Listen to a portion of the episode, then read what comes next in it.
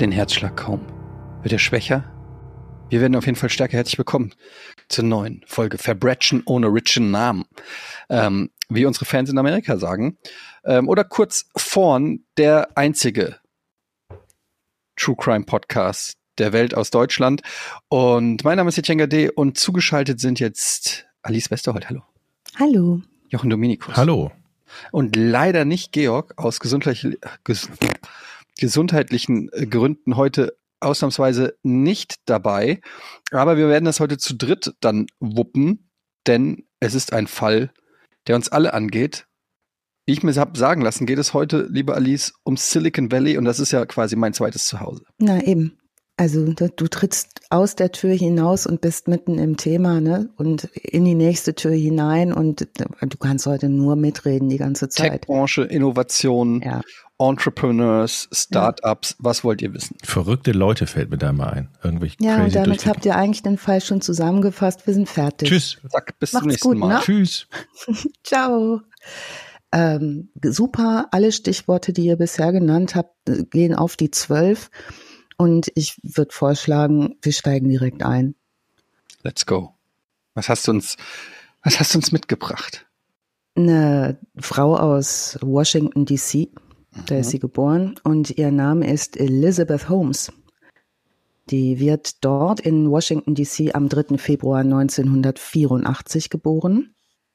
Und zwar von den Eltern, äh, von ihrer Mutter selbstverständlich, die heißt Noel Ann Holmes, geborene Daust, dänischer Abstammung, und von ihrem Vater Christian Rasmus Holmes der Vierte.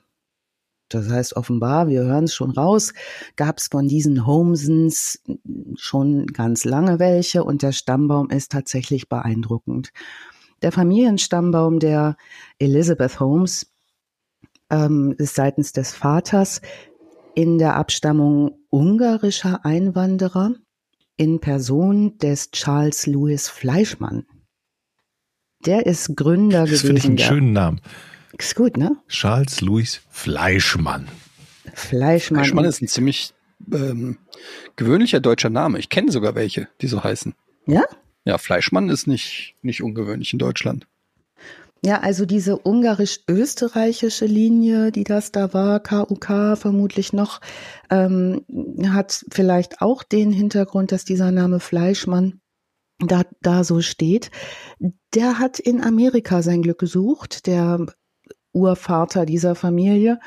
Der hat die Fleischmann Yeast Company gegründet. Und zwar eine Fabrik, die Hefeprodukte und Hefetrockenprodukte hergestellt hat, das zu dieser Zeit eine Revolution für die Haushalte darstellte, nämlich selbst hefehaltiges Nahrungsgedöns Getränk. Bier. Ich wollte gerade sagen. Zum Beispiel auch das, ne? Also Was macht man sonst mit ja- Hefe? Außer einen Hefezopf. Pizza. Okay, außer Hefezopf und Pizza. Was gibt's denn noch, was man mit Hefe machen kann?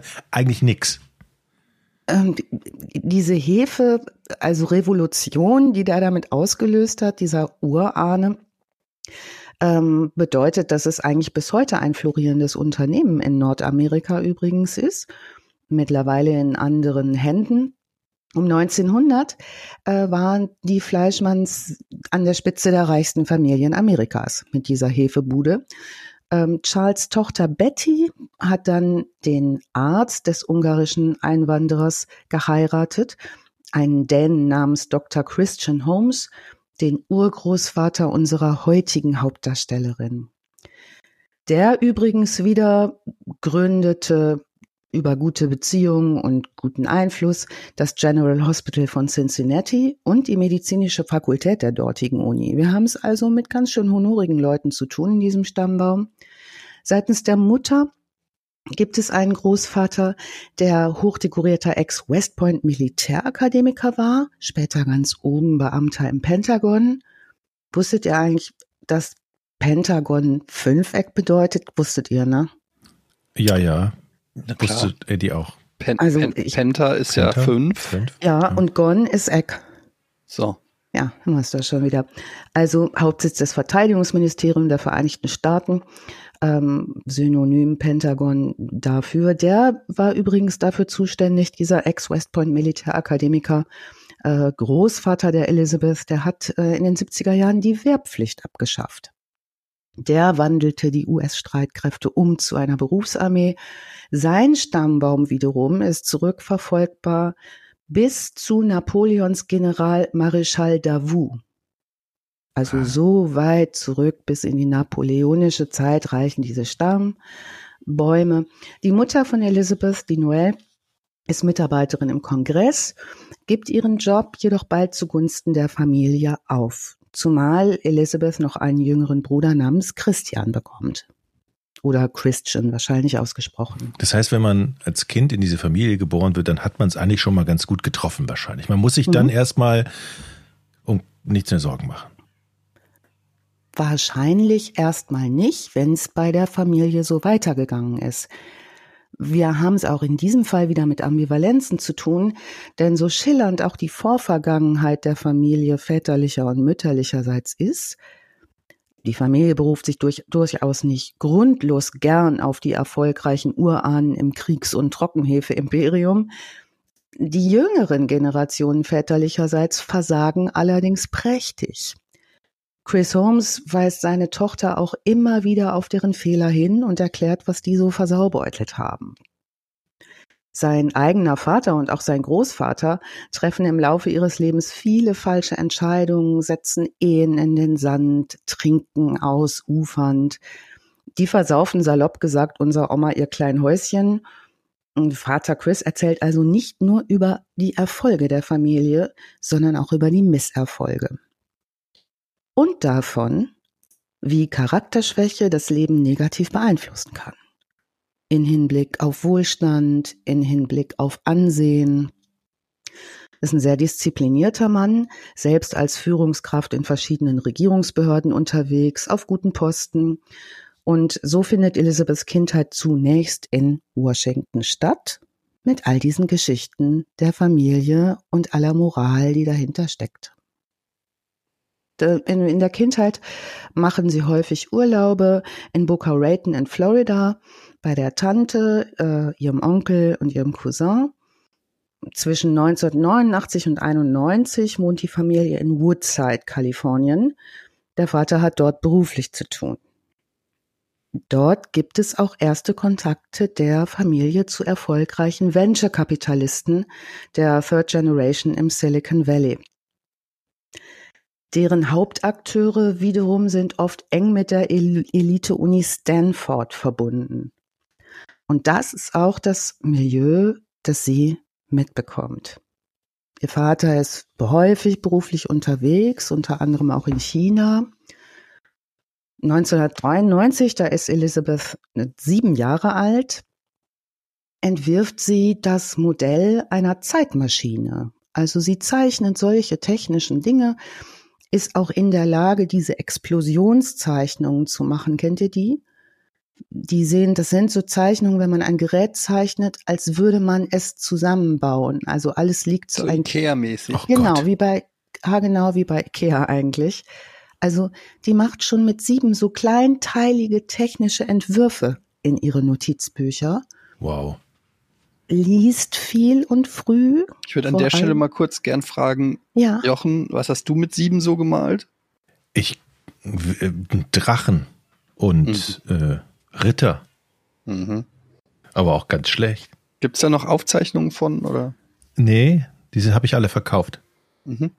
Gut. Ne, wollte ich nur mal wissen. Ist klar. Sorry. Aber diese, ganz ehrlich, diese Explosionszeichnungen sind ja meistens der komplette Horror, weil ich kenne ja. kaum eine Explosionszeichnung, wo man auch, also da explodiert mir der Kopf, wenn ich die sehe. Ja, Eig eigentlich soll das ja eine Hilfe sein, aber die meisten Explosionszeichnungen sind so schlimm, dass man nichts mhm. erkennt. Oder ich ja, oder es sind diese Zahlen drauf gerichtet. Und wenn man jetzt zum Beispiel ja. bei einer Waschmaschine eine Explosionszeichnung hat und da fehlt ein Teil, dann steht da eine 37 und ein Name dazu und dann muss man das Teil bestellen. Und da bin ich dann raus. Also ich mache immer ein Gerät kurz auf, sage aha, mach's wieder zu und sag, ja, habe ich das auch mal kurz aufgemacht. Also diese Zeichnungen helfen mir auch selten. Die Familie berichtet die ist nicht nur so fit in all diesen Sachen, die hat auch beim Spielen einen total hohen Ehrgeiz. Die zum Beispiel liebt es, Monopoly zu spielen und triezt andere Kinder, mit denen sie spielt, ihren Cousin und ihren Bruder beispielsweise, mit ihren triumphalen Siegen und die zieht sie bis zum bitteren Ende durch. Also wenn sie schon die ganze Kohle hat und alle Straßen gekauft und alle Bahnhöfe und alle wollen aufhören, sagt sie, nee, nee, nee, nee, wir spielen ja, bis ich richtig gewonnen habe und ihr richtig pleite seid. Ein richtiges Arschlochkind. Das sind so Kinder, ne, wo man denkt, oh, mal gucken, wie das weitergeht. Wenn sie nämlich doch mal verliert, dann bekommt sie auch richtig so Wutausbrüche. Also einmal berichtet der Cousin später, zerstört sie beim Verlassen des Hauses, als sie so in Rage ist, rennt sie volle Lotte durch das Fliegengitter der Tür und zerstört das. Da erinnert sich die ganze Familie dran. Also die ist schon dann, ähm, brennt da einfach durch, die ist dann schon immer äh, Kopf durch die Wand sauer. so. Genau. Hm. Also auch mit ordentlich Temperament ausgestattet. 1990 gibt es ein Zitat von ihr, da ist sie so neun, zehn Jahre alt, ähm, auf die Frage, ne, diese Frage, was willst du mal werden, wenn du groß bist? Was habt ihr da geantwortet? Wisst ihr das noch? Kommt immer aufs Alter an. Ähm, ja.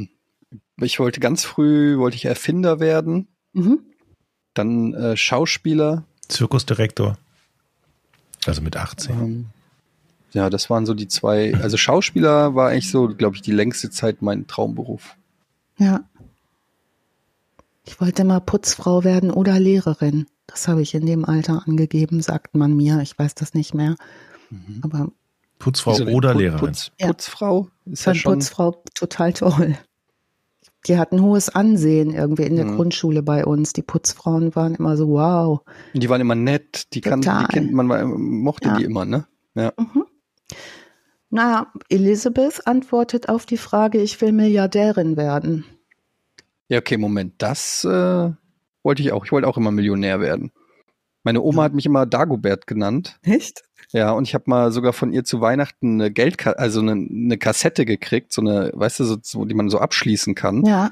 Wie so, wie so, so ein Mini-Lädchen oder so, wo ich dann in Zukunft hat sie immer gesagt, da soll ich dann für meinen ersten Ferrari sparen und so. Das war immer schon ein Hast du das Ziel Geld von mir. Noch? Hä? Hast du das Geld noch? Ja, ich habe es in Bitcoin investiert. ich wollte es fast, ich wollte fast vermuten, Eddie. Die Bitcoin-Folge. Wie heißt es immer so schön, ähm, ich arbeite an der zweiten Million, ja. nachdem es mit der ersten nicht geklappt hat. Ja. Das ist ein total guter Plan. Ja. Die Familienmitglieder, die Sie das fragen, sagen auf diese Antwort hin, ähm, willst du nicht lieber Präsidentin werden? der Vereinigten Staaten. Also ihr merkt, wie hoch da auch die Ziele hängen in der Familie. Und dann sagt sie, nee, der Präsident heiratet mich ja, wenn ich Milliardärin bin. Mhm. Ganz schön clevere Antwort, finde ich, zwischen neun und zehn. Also die Eltern fördern und pushen ihre Ambitionen, ihren hohen Ehrgeiz, haben allerdings auch eine große Erwartungshaltung an das sehr clevere Mädchen.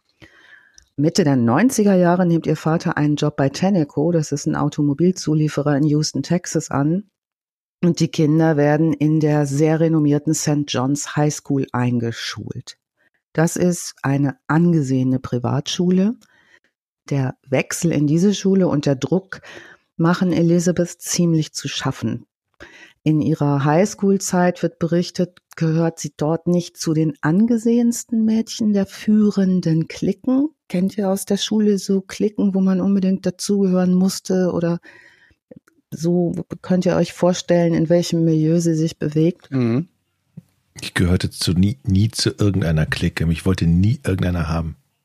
Dafür warst du bei Clique. den Turmspringern, Jochen. Ich wollte ja, gerade sagen, das ist auch eine Clique. Eine sehr kleine, überschaubare. Aber in der Schule, die war nicht, also in der Schule, da gab es immer so, ja, die einen so, so, so, so Tets irgendwie, so, so mit Was? zurückgegelten Haaren früher. Tets? Mhm. Wofür die gab es noch bei euch, die Tets, ey? Ja. Gibt es sie heute noch? Nee, ne? Aber auch Kutschen. Ja, so, so, so James Dean, so James Dean-Style. So sehr. Also ein bisschen Rockabilly-Style. Manchmal frage ich mich, wie alt bist du wirklich, Jochen? Man müsste echt mal so dein Bein aufsägen und die Ringe zählen. Ja, das kam ja dann irgendwann wieder. Ja. Die Tets und die zurückgegelten Haare. Dein Bein ja, es gab es damals wieder in den 80ern. Gut, mach schnell weiter. Die, die, Popper hießen die doch. Popper hießen die, genau. Popper hießen sie auch. Die Tets waren 50er Jahre. Stimmt, ja. die Popper, du hast absolut recht. Ja. Popper, okay. genau. Die fuhren Vespa. Ja. Ja? Ja. Und ja, hatten diese Vanilla-Hosen an. Oh Gott, diese unten eng und oben weit. Mhm. Und Seitenscheitel gesprengt. Und Buffalo Boots. Gibt es sowas heute eigentlich? So, so Kategorisierung für, für Jugendrichtung? Also klar, es gibt noch Punk von mir aus. Ja. Punker kann man noch vielleicht so erkennen, aber ansonsten sind die doch alle gleich spackig. Mm, ja, und. Ich, ich sehe also, die alle als eine Generation von Spacken. Ja? Ja, tatsächlich. Du nicht? Na, ich habe ein Kind in dem Alter. So, ja, ne? und dann müsstest du doch erst recht zustimmen. Also ich finde die, also ich finde die Menschen ganz reizend eigentlich. Ich finde die sehr vernünftig im Gegensatz zu uns in dem Alter. Die machen vieles richtiger, ist mein Gefühl. Echt? Aber die haben viel Meinung dabei. Oh. Ach, jetzt wird's schwierig. Viel, viel Meinung und wenig Erfahrung ist die beste Mischung. Ja, gut, ne, für, für Erfahrung kann man ja nichts, ne? Aber nee, doch, die Schnauze halten. Eddie, wie alt oh, sind oh. deine nochmal? Ja, das, ich, die sind noch jünger. Ähm, ja. Aber ja, ich bin einfach, ich bin jetzt schon genervt von, von der Pubertät von meinen Kindern, obwohl sie noch nicht mal da sind. Echt? Ja. Ich bin einfach generell genervt von jungen Menschen. Einfach auch, weil sie junge Menschen sind, ne? Ja, natürlich, aber ja. auch einfach, ich, äh, ich mag das alles nicht, was ich da sehe. das haben die wahrscheinlich auch über uns damals gesagt. Ja. Ja, Elizabeth Holmes jedenfalls mag das irgendwie alles, was sie da sieht. Vielleicht, weil sie gleich alt ist, könnte sein, ne? Eddie, ähm, und ihr Wunsch nach Anpassung dort wird immer größer, wird während der Pubertät eigentlich zu einem überbordenden Ehrgeiz, dazu zu gehören und alles richtig zu machen, um zu diesen Klicken dazu zu hören, zu gehören. Äh, und in den Highschool Mainstream zu passen. Das möchte sie ganz gerne. Also die sind da wohl auch schon recht uniform. Äh, und zum Beispiel, um dazu zu passen, färbt sie sich die, ihre langen Haare erstmal blond. So, ne, weil irgendwie anscheinend die meisten da blond sind. Ähm, man berichtet auch, dieser zum überbordenden Ehrgeiz gehören auch bei ihr phasenweise Essstörungen. Was aber klar ist, ist, dass es ihr in der Highschool nicht reicht, nur gut zu sein. Sie will ausnahmslos immer Spitzenleistungen erzielen, erzielen in der Schule und deswegen schläft sie auch kaum. Also sie lernt viel, auch in der Nacht, arbeitet hart für ihre äh, Schulerfolge. Und am Samstag, an den Samstagen bekommen die Kinder Elizabeth und Christian auf Wunsch des Vaters Unterricht von einem Privatlehrer zu Hause und zwar in Mandarin. Der Vater hat sich nämlich in den Kopf gesetzt, dass Chinesisch unabdingbar für den Erfolg seiner Kinder ist. Sie selbst, Elizabeth übrigens, wird darauf bestehen, in einem Sommer Houston, Texas zu verlassen und stattdessen in Stanford statt Urlaub einen Mandarin-Sommerkurs zu absolvieren. Highschool-Schülern sind diese Kurse in Stanford an dieser Super-Uni eigentlich verwehrt. Sie glänzt aber vor Ort derartig mit ihren Leistungen, dass Stanford für sie eine Ausnahme macht. Ich, be ich behaupte mal, dieses Mädchen hat nicht einen Freund. Könnte man jetzt so denken, ne? Die versteift sich ganz schön auf diese Leistungsgeschichte, aber mit der Zeit läuft es sozial besser und besser für sie. Sie findet Zugang zu den besseren Kreisen der Highschool, zu denen sie dazugehören möchte, schließt die bravourös ab, bravourös, und bekommt ein Stipendium in Höhe von 3000 Dollar monatlich als sogenannte Presidential Scholar in Stanford. Das ist eine Uni, in die kommst du nicht so einfach rein. Während der Highschool dort interessierte, also während der Highschool interessiert sie sich schon auch besonders für Computerprogrammierung und behauptet später, sie habe angeblich schon dort in der Highschool, noch vor Stanford, ihr erstes Geschäft mit dem Verkauf von C++-Compilern an chinesische Universitäten gegründet. Kennt ihr euch aus mit C-Compilern? Also ich bin nicht mehr, nicht mehr. Ähm, versiert in sämtlichen mononuklearen Diskrepanzmodifikationen, aber ähm, bei da hört es ähm, leider. Also ich wusste nicht, was das ist. Äh, diese Compiler sind Programme, die können äh, in einer höheren Programmiersprache geschriebene Quellcodes in die maschinenlesbare binäre Sprache übersetzen. Mm, also eigentlich so ein User-Tool, ne, um zu gucken, wie kann ich eigentlich hier mit Programmiersprache, was sagt mir das? Das Ergebnis ist dann ein sogenannter ausführbarer Code, der auch als Objektcode oder Zielsprache bezeichnet wird. Also 2002 ist sie mit 18 Jahren in Stanford. Stanford ist eine absolute Mega-Elite-Uni vom Allerfeinsten. Eine Idee zu Stanford, habt ihr davon schon mal gehört, ist ja auch ist da. Ivy League, oder? Bitte? Ist das, eine, ist das nicht eine Ivy League Uni Stanford? Ja, ähm, also eine der forschungsstärksten und renommiertesten Universitäten. Der Hochschulsport ist mit dem Team Cardinal in der Liga Pacific 12 Conference vertreten.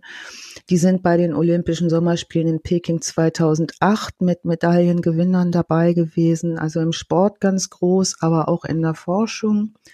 Ähm, da haben Nobelpreisträger abgeschlossen, Pulitzer-Preisträger abgeschlossen, und ähm, die Gründung um 1800, äh, glaube 81, ähm, passierte durch den früheren kalifornischen Unternehmer und Governor Leland Stanford und seine Frau Jane Stanford, nachdem ihr einziger Sohn 15-jährig gestorben war.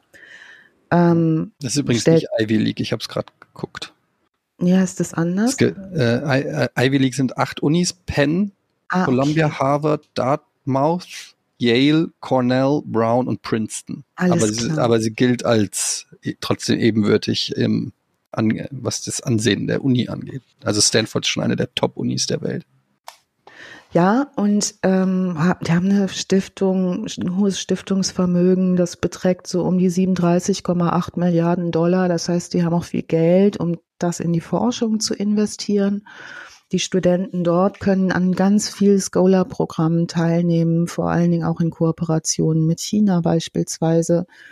Mm, die kriegen viel Mittel auch durch Spenden, sind an der Spitze des Fundraising der US-amerikanischen Universitäten, ein großes Studienangebot und haben auch ähm, in Europa beispielsweise Außenstellen. Es gibt eine Stanford-Außenstelle hier in Berlin bei uns. Die kooperieren also auch international ganz intensiv, haben eine tolle Reputation. Ähm, mit Stanford verbinden die Menschen, die sich auskennen, auch die Gründung von Technologieunternehmen. Das wird für unseren Fall heute interessant, denn äh, da gehört die praktische Anwendung von Studium und Forschung in Start-ups zu deren Kernlehre und zu einem der Kernthemen. Also sowohl die Erfinder als auch Geldgeber von Wagniskapital im Silicon Valley und der Bay Area haben ganz enge Beziehungen zu Stanford. Ähm, die haben auch ein eigenes großes Stadium. Die haben auch wirklich mit Persönlichkeiten der Lehrenden aufzuwarten. Das ist ordentlich. Condoleezza Rice zum Beispiel hat da gelehrt. Ähm, Philipp Zimbardo ist in Psychologenkreisen bekannt, ist ein absoluter Top-Psychologe. Der hat dieses Stanford Prison Experiment geleitet. Also wichtiger für uns ist eigentlich der IT-Bereich, denn die Stanford University ist die Keimzelle des Silicon Valley ähm, und kann da mit einigen Namen, die in der Szene bekannt sind, aufwarten. Ne? David Packard von Hewlett Packard beispielsweise ist dort gewesen. Äh, aber auch Politiker, Sportler und sonstige Wissenschaftler. Chelsea Clinton, Bill Clintons Tochter ist dorthin gegangen. Also das ist schon ganz ordentlich was aufzuweisen. In diesem Jahr 2002 besucht Holmes nicht nur Stanford, wo sie Chemieingenieurwesen studiert, sondern auch als studentische Forscherin und Laborassistentin ähm, besucht sie die School of Engineering. Das heißt, die haben diesen praktischen und theoretischen Zweig gleich verkoppelt, so dass sie all das auch dort lernen kann. In diesem Jahr reist sie auch noch mal nach Peking mit einem Universitätsprogramm, um ihr Mandarin zu verbessern. Dort lernt sie nicht nur Mandarin, sondern auch Ramesh, genannt Sunny Balwani, kennen.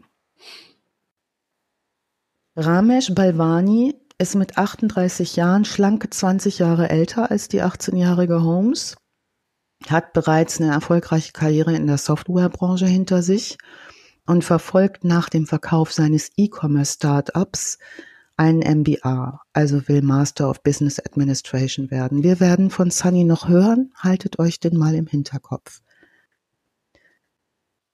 Nach dem Ende ihres ersten Studienjahres arbeitet Elizabeth Holmes in einem Labor am Genome Institute of Singapore und testet Blutproben auf das schwere akute respiratorische Syndrom, genannt SARS-CoV-1. Ich fühle mich, ich fühle mich so klein gerade. Ja. Ich, ich fühle mich so unnütz auf dieser Welt. Die ist 18 ne? und gurkt da international und forscht.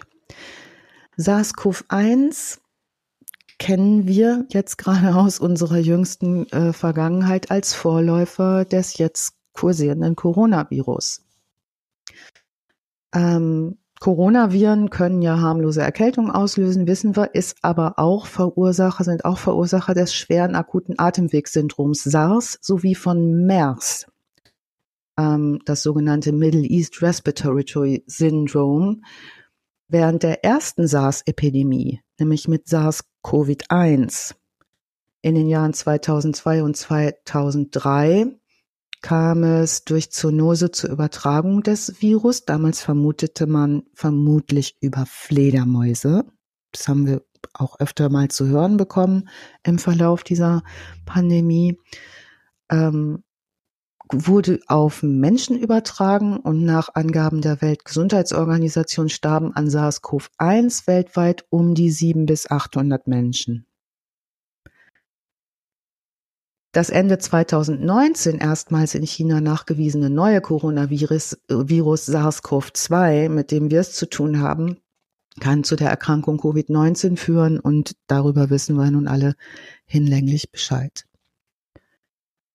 Also das sind Dinge, mit denen sie sich äh, beschäftigt. Sie beschäftigt sich aber auch mit den technischen Dingen zum Beispiel mit Medizintechnologie, die findet sie sehr spannend und entwickelt auch Dinge und reicht 2003 ihre erste Patentanmeldung ein, und zwar für ein Patent für ein sogenanntes Drug Delivery Pflaster. Habt ihr das vielleicht schon mal gesehen bei Diabetikern?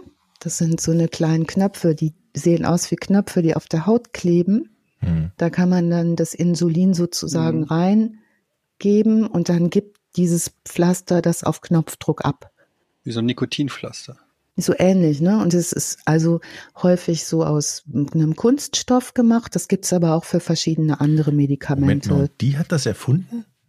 Die hat ein Patent darauf angemeldet, auf ein ja, das ist so groß wie eine vielleicht halbe Streichholzschachtel, hat so abgerundete Ecken wie so ein iPhone und da reinklicken kann man dann so eine kleine Ampulle und die gibt dann per Knopfdruck oder über dann später Apps wahrscheinlich, das wird ja immer weiterentwickelt, den gewünschten Wirkstoff ab. Hat ein Patent auf ein so ein Drug Delivery Pflaster. Also das sieht aus wie so eine Minimaschine zum Aufkleben eigentlich. Ja, und 2003, dann mit 19 Jahren, gründet Elizabeth studienbegleitend ihre erste eigene Firma. Die heißt Realtime Cures und die gründet sie in Palo Alto in Kalifornien, um das Gesundheitswesen zu revolutionieren. Und ihre Idee ist, ganz früh zu sagen, ich will den Alltag verbessern. Im Gesundheitswesen. Ihr Vater ist auch in dieser sozialen Frage der Verbesserung des Gemeinwohls für sie ein großes Vorbild. Sie sagt später selbst, ähm, sie habe immer Angst vor Nadeln gehabt, mit denen Blut abgenommen wird. Und ihre Motivation ist jetzt sehr groß in ihrer Firma Realtime äh, Cures äh, zu versuchen, eine Methode zu finden und ein Gerät, äh, wo man Blutuntersuchungen mit ganz geringen Mengen Blut durchführen kann. Ihre Idee ist, so groß wie so eine normale Medikamentenkapsel sollen die Ampullen sein und das Blut wird nur aus der Fingerkuppe geholt. Und sie bekommt genug Informationen über eine bestimmte medizintechnische Methode, alle möglichen Krankheiten damit diagnostizieren zu können mit einem Gerät, das es zu entwickeln gilt. Also sie stellt ihrer Medizinprofessorin Phyllis Gardner in Stanford die Idee auch vor. Sie sagt, sie würde sich vorstellen, riesige Datenmengen, also riesige Informationsmengen von ein paar Bluttröpfchen aus der Spitze eines Fingers zu erhalten da sagt ihr Professor Gardner klipp und klar, ich glaube nicht, dass diese Idee funktionieren wird. Er kennt das vom Blutabnehmen, ne? Großes Blutbild sind immer drei solche Fiolen, die relativ groß sind. Das ist schon ordentlich viel Blut, damit man alles bestimmen kann, was man bestimmen möchte. Sie erklärt ihr Professor Gardner, ihre Medizinprofessorin, auch warum ihr das nicht möglich erscheint und warum es unmöglich ist, das zu tun mit so einer geringen Menge Blut. Und auch mehrere andere medizinische Fachprofessoren, denen sie ihre Idee erzählt, sagen genau das Gleiche. Das wird nicht gehen. Es ist unmöglich. Jetzt haben wir sie so ein bisschen kennengelernt und können uns aber vorstellen, das Unmögliche findet für Elizabeth überhaupt nicht statt. Sie gibt, wie es ihrem Naturell entspricht, nicht nach. Parallel hat sie in diesen Jahren nämlich auch eine an Obsession grenzende Leidenschaft für das Silicon Valley und eine Obsession für einen seiner genialsten Köpfe entwickelt. Habt ihr eine Idee, um wen sich's handeln könnte, den sie so super findet? Hm, Bill Gates. Bill Gates fast. Steve Ballmer. Steve Jobs. Steve Jobs ist der absolut, ihr absoluter Held.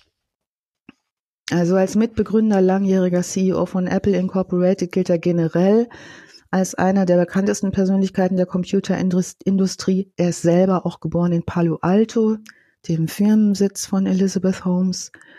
Sie eifert ihm bewundernd nach. Vor allem in den frühen 2000er Jahren ist sie vollkommen beeindruckt von der Entwicklung des, der, des iTunes Stores und der Entwicklung des Medienabspielgeräts des iPod. Die ersten iPods kamen daraus, fand sie mega. Ja, ich hatte einen mit so einem Drehrad. Ja, ganz viereckig waren die noch, ja, ne? Ja, oder rechteckig, sehr schwer. Ja. Die hatten da aber, passten auch die hatten aber so ein Lieder Display, drauf. das fand ich faszinierend. Die hatten so ein Display und dann konnte man dieses Rädchen drehen und einen Song auswählen. Ich weiß nicht, wie viel da drauf passte. Opa erzählt wieder vom Krieg, ja. Ja, aber es war, da passte echt nicht viel drauf. Ich weiß nicht, wie 30 Songs oder so auf Ich die glaube, ersten ja. iPods. Vier- Ja, sowas. Aber es war ein wichtiger Meilenstein für die, äh, für den Markterfolg digitaler Musikdownloads. Danach ging es ja im Schweinsgalopp, wie sich ne, dieser Markt entwickelte. Whatever she is a fangirl und so will sie auch sein. Etwas Grandioses erfinden, on top of the world sein damit.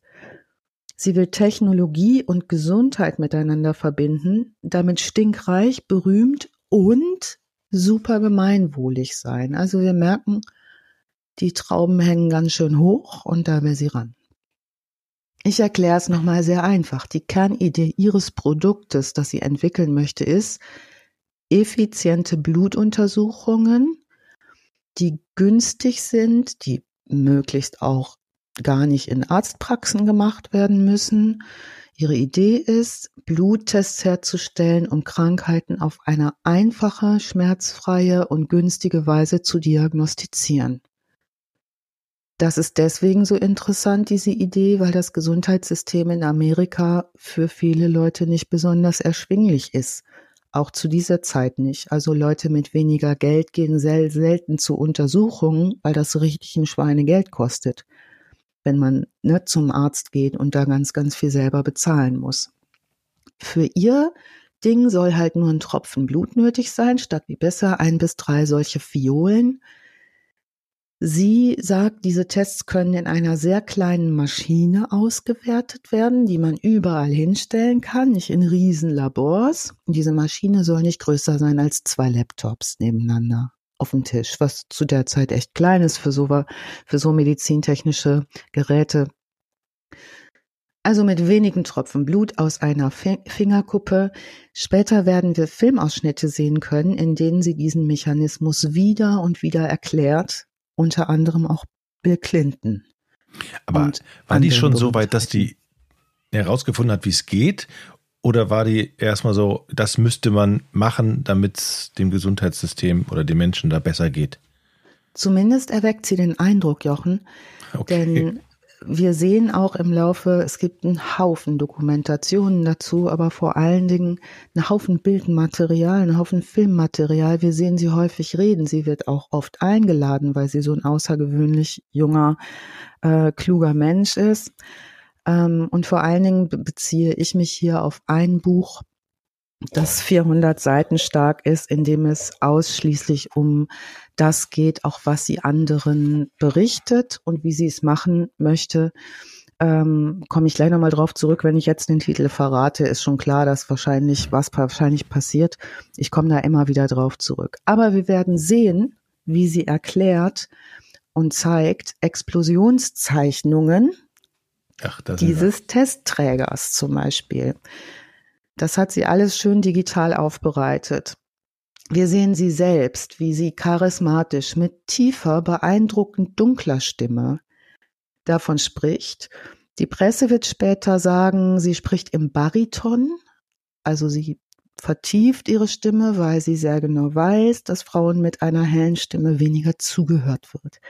Ist das so? Sie ist wahrscheinlich so beforscht. Also sie ist da kommunikationstechnisch auf dem laufenden Feld jedenfalls auch damit auf, da diese tiefe, dunkle Stimme in ziemlichem Gegensatz zu ihrem Äußeren steht.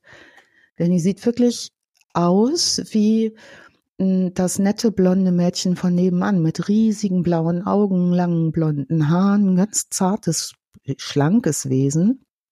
Und gerade in diesen ersten Jahren ähm, zieht sie sich auch diese schwarzen Rollkragenpullover an wie Steve Jobs. Also folgt auch dieser Äußerlichkeit.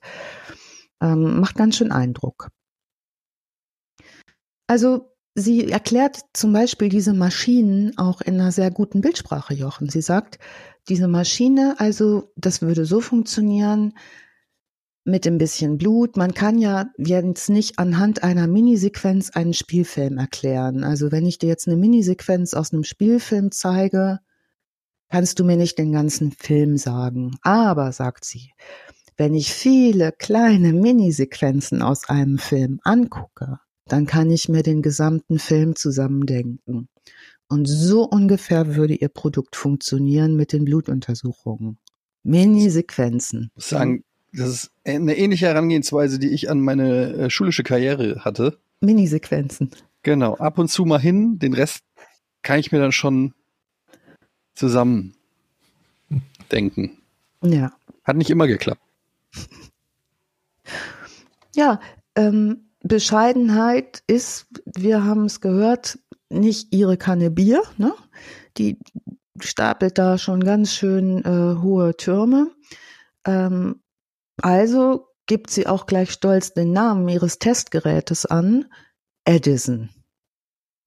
Heißt das, soll das heißen. Edison, genau. Wie wer? Genau, wie Thomas Alva Edison, der Erfinder Edison. der Glühbirne.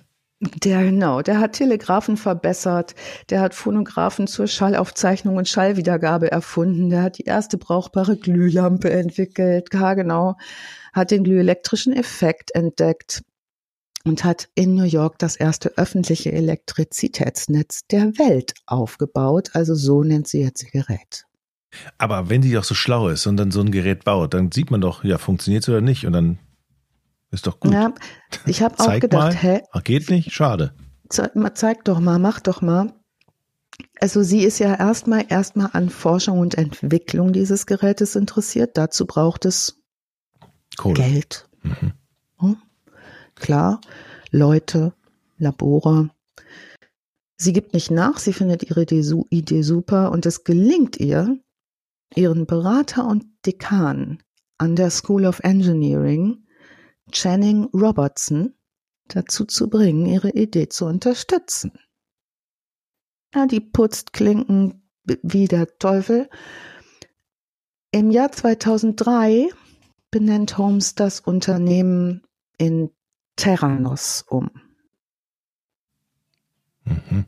Terranos, ihr Dekan und Förderer Robertson wird das erste Vorstandsmitglied ihres Unternehmens und stellt Holmes Risikokapitalgebern vor. Und Jochen, da ist überhaupt noch nichts passiert. Da Okay. gibt's Explosionszeichnungen. Aber die sammelt bestimmt viel Geld ein. Ja, und weiß, wen sie fragen muss und wen sie ansprechen muss, dass der wiederum fragt.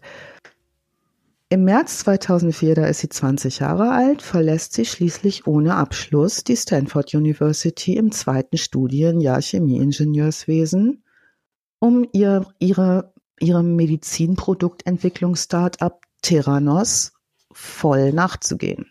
Ein zweites Semester hast du gesagt? Also im zweiten Studienjahr. Also sie hat, geht ohne Abschluss von der Elite-Uni runter und stürzt sich voll auf Terranos. Terranos übrigens ist eine Wortkombination aus Therapie und Diagnose. So hat sie das zusammengebaut. Ne? Also die Idee, ne, dass Leute schnell rauskriegen können, welche von allen möglichen Krankheiten sie haben, ohne großen Aufwand, möglichst kleiner Preis. Sie nutzt ihre Studienersparnisse für ihre ersten Tätigkeiten und Investitionen. Daddy is not amused. Daddy hätte sich einen Doktortitel von ihr gewünscht, sagt das auch. Sie kontert Milliardärin sei ihr lieber, da wüsste er ja Bescheid. Noch vor Ende des Jahres 2004 kann sie 6 Millionen Dollar Venture-Kapital gewinnen. Das soll übrigens innerhalb der nächsten sieben Jahre auf 90 Millionen Dollar anwachsen. Da kommen wir noch hin. Wir reden also hier von ganz großen Zahlen. Sie schafft es über Beziehungen, auch Kapital von sehr, sehr berühmten Investoren zu generieren. Wie zum Beispiel von Mitgliedern der Walton Family, denen gehören die Walmarts in den USA, größte Supermarkt, der eine der größten oder zweitgrößte Supermarktkette, Vermögen 46,4 Milliarden US-Dollar. Oder auch von Rupert Murdoch. 18,1 Milliarden US-Dollar 2006 wurde der geschätzt, ne, auf Platz 4 der Forbes-Liste der kommerziell erfolgreichsten Medienunternehmer. Sky Channel, Fox in der Filmindustrie tätig, wird das halbe Internet aufgekauft, schwerreicher Typ. Weitestgehend unbeachtet von der Öffentlichkeit entwickelt sie jetzt ihre Geräte und betreibt ihre Firma, die auf bis zu 700 Mitarbeiter anwachsen soll, im sogenannten Stealth Mode, im Stealth Modus. Habt ihr da vielleicht mal was von gehört? Hört sich an wie. Gibt es nicht so ein Stealth Fighter, so ein Flugzeug, was nicht auf dem Radar sichtbar ist? Ja. Hat das was mit Unsichtbarkeit und, Ja, unter dem Radar. und hm. Ja. Also dieser Stealth Mode, also wenn eine neue Produktion, eine Firma oder ein Start-up äh, an sich vorerst mal geheim bleibt, dann bezeichnet man das als Stealth Mode. Bedeutet tatsächlich so viel wie unterm Radar fliegen, so eine Art Geheimmodus. Sinn und Zweck des Stealth Modes ist, und solche Unternehmen vor Verlusten zu schützen.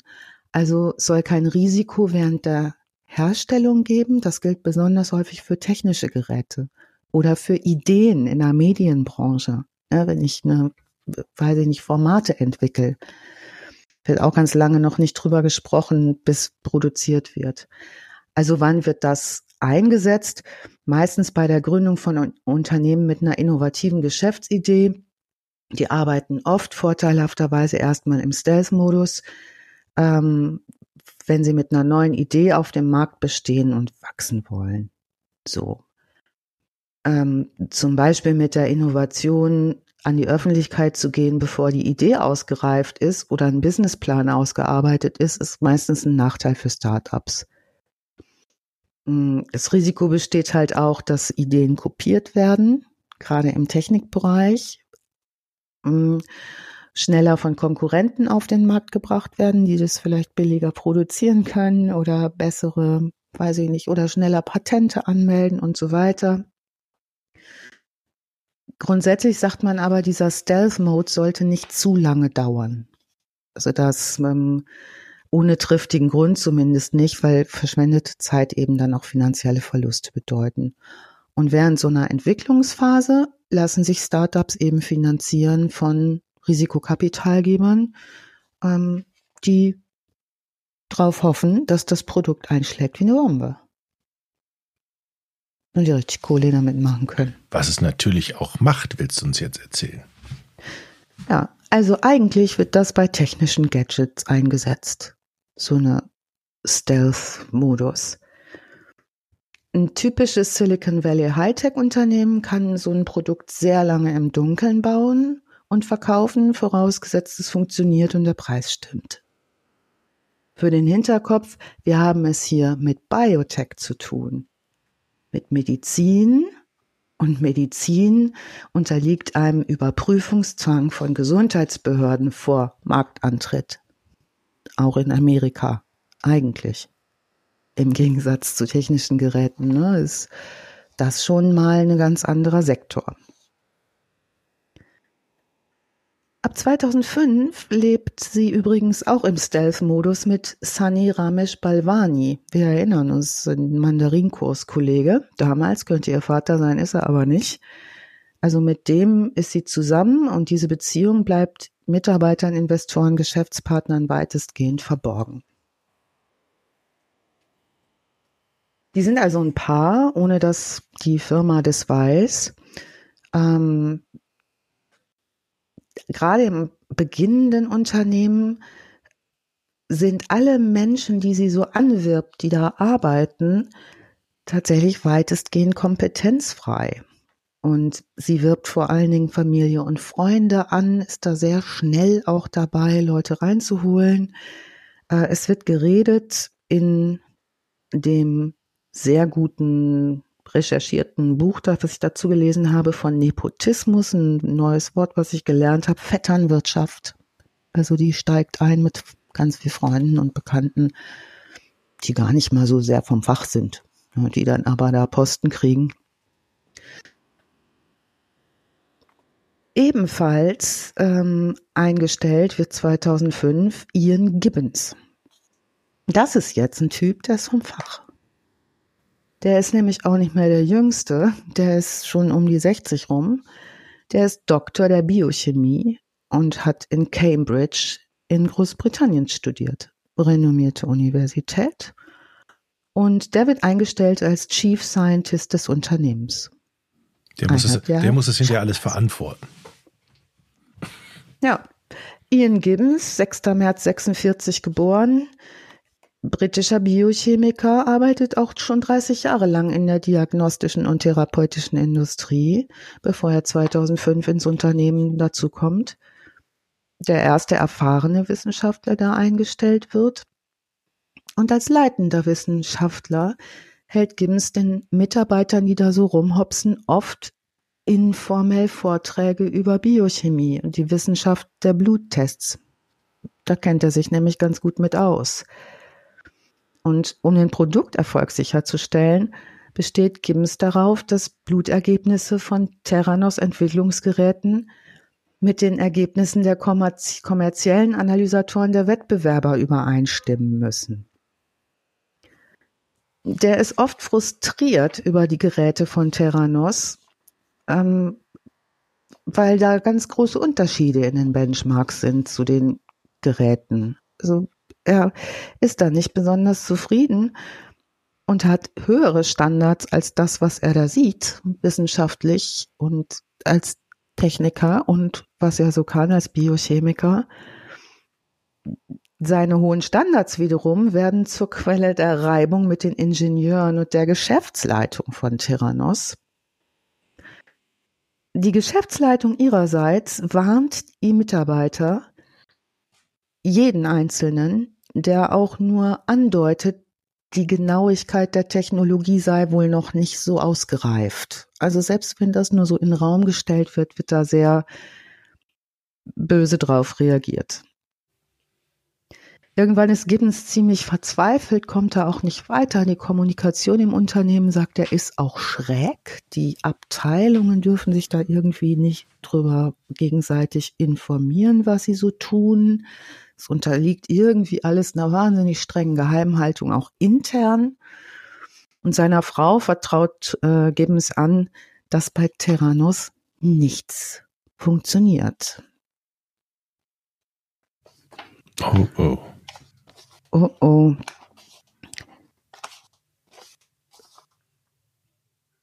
Was jetzt passiert in diesem, ähm, wie habt ihr es eben genannt, unterm Radarmodus, ne? In diesem Stealth-Mode, in dem die da weiterhin operieren, ähm, die wursteln da so eine ganz schön lange Zeit, so ein paar Jahre rum in diesem Stealth-Modus und sind überhaupt noch mit nichts an die Öffentlichkeit gegangen. Im Gegenteil. Im September 2009 schließt sich Ramesh Sunny Balvani der Firma an. Der Mann, mit dem Elizabeth zusammenlebt und den sie mit 18 in Singapur kennengelernt hat.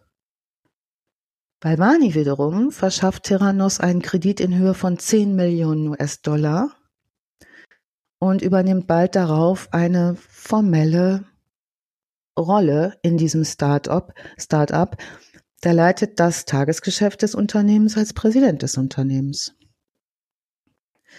Der hat keine Ausbildung in Biowissenschaften oder Medizinprodukten. Ähm, das wird aufgrund des Fehlens medizinischer Experten im, im Verwaltungsrat des Unternehmens und weil er sich auch ulkig verhält, irgendwann auch zum Problem. Also die Mitarbeiter bei Terranos, die beschreiben den Ramesh Sani, genannt Sani Balvani, als überheblichen Typen, als kompromisslos, wie übrigens auch Elizabeth beschrieben wird. Die sagt dazu nur, ja, so ist es eben, wenn man Erfolg haben will. Punkt. Ne? Thema beendet. Balvani allerdings selber, Sunny Balvani, zeigt sich Mitarbeitern gegenüber über immer speziell besorgt über Industriespionage. Der hat immer total Schiss, dass ihm alle irgendwie was abgucken von dem Wahnsinnszeug, was da entwickelt wird. Zeugen sagen später, der hätte so richtig paranoide Züge gehabt. Witzigerweise ist innerhalb von Terranos ähm, Sunny Balvani dafür bekannt, Fachbegriffe zu verwenden, die er gar nicht versteht, um schlauer zu wirken also das ist wohl ein ziemlich interner Witz, der da immer mal wieder rumgeht. Zum Beispiel behauptet Sunny Balvani an einer Stelle, da geht es um dieses Edison Bluttestgerät, sagt er, diese Erfindung wird weit oben sein ähm, mit, ähm, mit der Entdeckung von Antibiotika ähm, ne, wo alle sagen irgendwie, das, ist jetzt aber ordentlich schon eine Weile her mit Antibiotika und Penicillin. Also, einmal zum Beispiel missversteht er das Wort Endeffektor. Ein Endeffektor, das ist, ähm, wenn ihr so Biotech Sachen kennt, das ist die Klaue oder ein anderes Gerät am Ende des Arms von so einem Roboter. Ne, kennt ihr ja vielleicht diese Mhm. Roboterarme gibt's ja auch in der Autoindustrie oder so, ne? Die aussehen wie so Greifer. Greifer oder so. Das nennt man Endeffektor.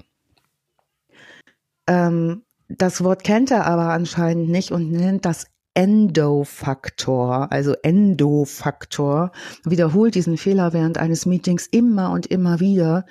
Und die Mitarbeiter machen sich auch einen Scherz draus und bauen dieses Fantasiewort Endofaktor, was es gar nicht gibt, dann auch in so Präsis ein, in so PowerPoint-Präsis, wo es dann tatsächlich geschrieben auch erscheint und die ganze Belegschaft sehr heiter damit umgeht. Nun, die Zeit geht ins Land, die machen da weiter. 2010, Holmes ist 26 Jahre alt, hat sie schon 92 Millionen Dollar Risikokapital aufgetrieben. Mich würde mal interessieren, wie viele Leute da in der Zwischenzeit gegangen sind und neu eingestellt wurden, ob es da eine Fluktuation geht oder ob die alle denken, es ist so lustig hier, es ist so spannend. Da hat sich jemand mit befasst, der dieses dicke Buch geschrieben hat und das hat 400 Seiten und da stehen all diese, dies kommen und gehen, steht da drin. Also da bräuchten wir heute vier Stunden und Okay, also die ab, Mitarbeiter schnallen ja. das schon, dass da irgendwie. Ja. Ist schon auch ein anstrengendes Klima. Ähm, mir war nicht so ganz klar, was bedeutet eigentlich Risikokapital, dieses Wagniskapital, ähm, dass das Mittel sind, die zum Finanzieren von besonders riskanten Unternehmungen eingesetzt werden. Also wo nicht ganz klar ist, funktioniert das alles so, wie wir uns das vorstellen. Ähm, meistens finanzieren Risikokapitalgeber für einen zeitlich begrenzten Raum solche Unternehmen und wollen dann halt irgendwann auch Ergebnisse sehen. Und da muss es eine Cash-Cow werden. Aber sie tragen für einen Zeitraum eben zur Finanzierung der Forschung des Unternehmens bei. Und über ihr Charisma und ihre Kontakte und ihre vitale Art und ihre Entschlossenheit gelingt es ihr, einflussreichste Menschen mit an Bord zu bekommen, auch in den Vorstand. Ja, und Sammy Balvani, oder der ist ja auch immer da. Henry Kissinger unter anderem ist dabei, Ex-Außenminister. Ähm, das ist nur einer von ihnen.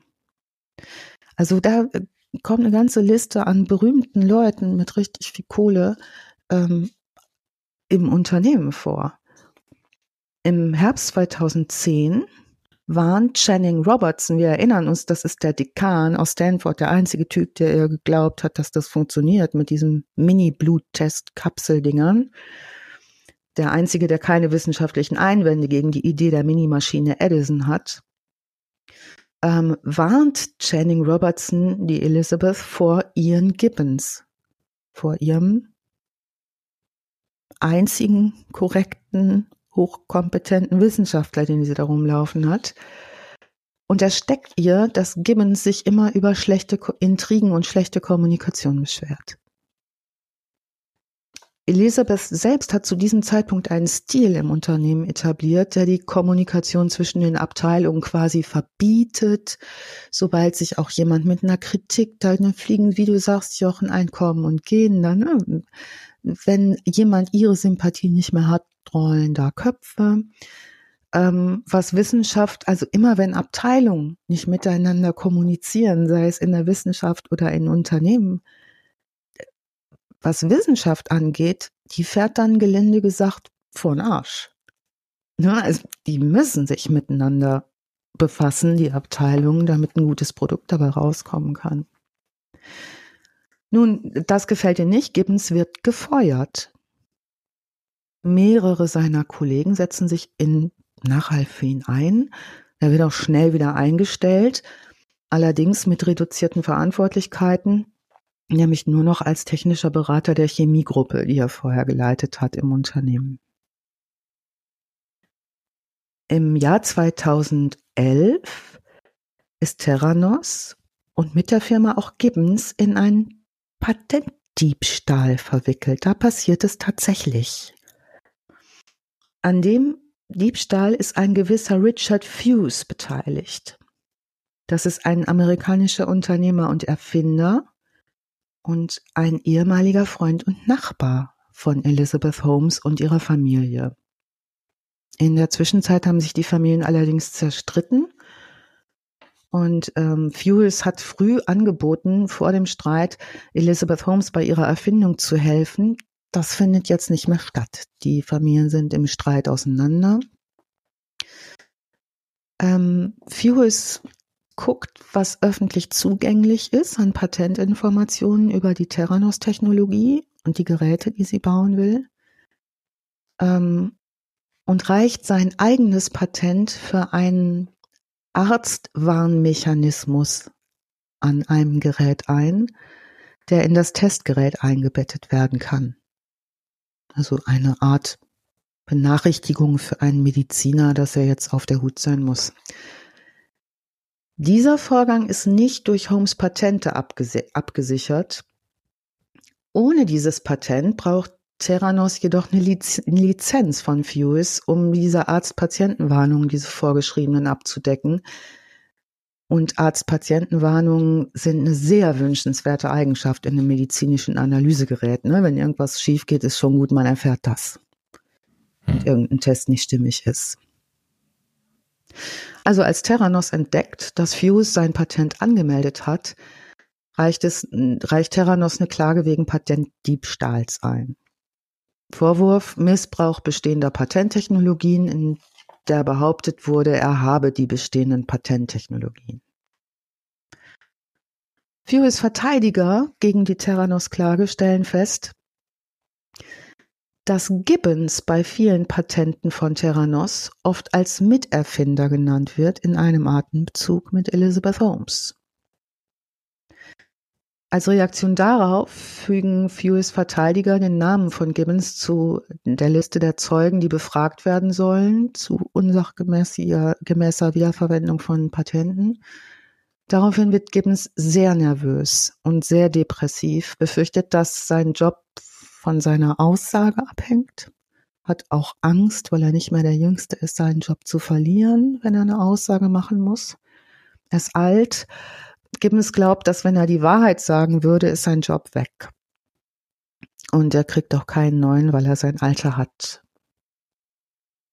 Am 15. Mai 2013 wird Gibbons mitgeteilt, dass er am 17. Mai in der Anwaltskanzlei von Fuse erscheinen muss, um seine Aussage zu machen.